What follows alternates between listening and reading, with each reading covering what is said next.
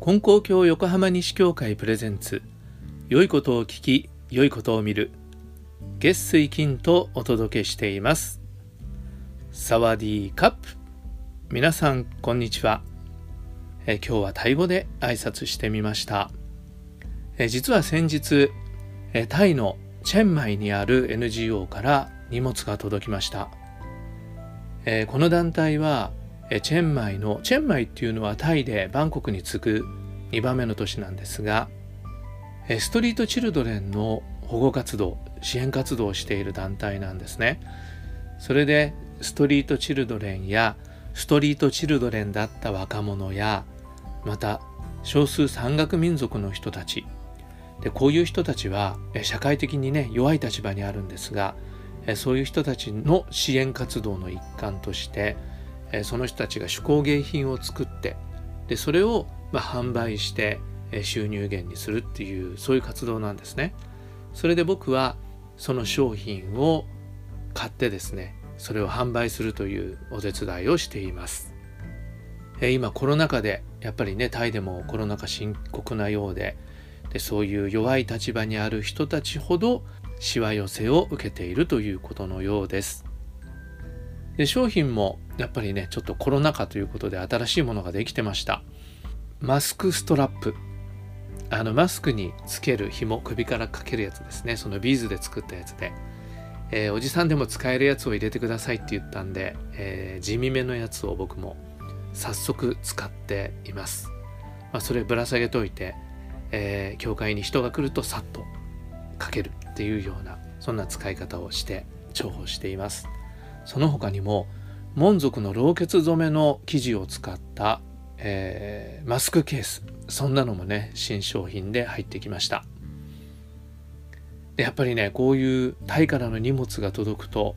ちょっと気持ちがね温かくなるっていうか、えー、タイの人たちのことを思い出してそのなんかつながりをね改めて感じるっていうような気がしています。で今日は少しタイのお話もしてみたいと思っています。えー、もうね28年前になるんですけども金光教平和活動センターのボランティア研修っていうのに応募して1ヶ月タイに行かせてもらったことがあります、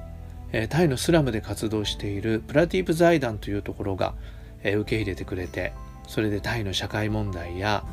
その問題を解決するためのボランティア活動っていうようなことを学ばせてもらいました。でその時のことなんですけどすごくねあのちょっと心に残ってることがあって今日その話をしてみたいと思うんですがお休みの日にスタッフの人がえ郊外のね滝に連れてってくれたんですね。それでみんなで、まあ、水遊びして楽しい思いをさせてもらったんですがで夕方になって、えー、また車に乗って帰ったんですね。だけど帰る時にね途中すごい渋滞だったんです。もうバンコクっていうのはもともと世界一の渋滞都市って言われてるぐらいに交通渋滞がひどいんですけどひどかったなのかな？でも今はねいろんな地下鉄とか鉄道ができてかなり便利になってますけどもそれでも今でもね渋滞ひどいって話を聞きますが当時は本当にひどかったんですね。それで渋滞になってなんかね疲れて車乗って、まあ、運転はね運転手さんがしてくれるんだから僕らは楽なんだけどでもねこの渋滞でちょっとくたびれた感じがしてたんですね。飽きてきたっていうか。ところがタイ人のスタッフの人たちはなんかねそんな渋滞でもペチャペチャペチャペチャ楽しそうにねおしゃべりをしてるんですね。で外見ると他の車見たらそのトラックの上にね若いあの男の子たちが何人も乗ってでその子たちも遊びの帰りなんでしょうけどもその子たちは太鼓叩いたりしながら楽しそうに歌ったりおしゃべりしたりしてるんですよね。でよく見てみると周りの人たち割と他の車もそんな感じで楽しそうにその渋滞の時間をね、まあ、潰してるっていうか、えー、してるんです。でそれ見た時にねああタイの人たちって時間を楽しむ天才だなって思いました。日本人はねすぐイライラしちゃったりするじゃないですか。だけど向こうの人たちはねそういう何て言うんだろうどんな時でもね楽しく時間を過ごす楽しむっていうことがねもう身についてるんだなと思ってそのおおらかさに、えー、感心したことがあります1ヶ月の研修が終わっていよいよ日本に帰ってきたんですけどもその帰り飛行機に乗ってる時にその日すごい台風だったんですね。それで到着も遅れたし、えー、鉄道も、えー、ダイヤがだいぶ乱れていました。成田から東京駅まで来てで東京駅で東海道線に乗って帰ろうとしたんですよね。そしたら東海道線のダイヤがすごく乱れてて確かね止まってたんですね電車が。で次の電車がいつ入ってくるかわからないっていうような状態でした。でしかもそれもうねだいぶ夜遅くなんです。深夜になって。だから会社帰りのサラリーマンがすごく多かったんですね。なんか酔っ払いの人たちもいたっていうそんな感じでした。それで僕もだいぶ疲れてますからあ疲れたなと思いながらホームで電車待ちの列に並んでたんです。で駅員さんはすごく忙しそうにそのホームをね行ったり来たり行ったり来たりしてるんですよね。でそれをまた並んでいる、えー、おじさんが呼び止めてでどうなってるんだ？って言ってね文句を言ってるんですよね。でそれ見てねああそんな文句言わなくてもいいのにと思って見てたんです。そしたら今度線路を挟んで反対側のホームで隣のホームでおじさんが2人喧嘩して傘で殴り合って血流してるようなのがね見えたんですね。でもなんかああタイの人たちはあんな時でも楽しそうに時間をね潰してたけど日本人はなんかこんななんだなと思ってもうねタイに帰りたくなったっていう思い出があります。その当時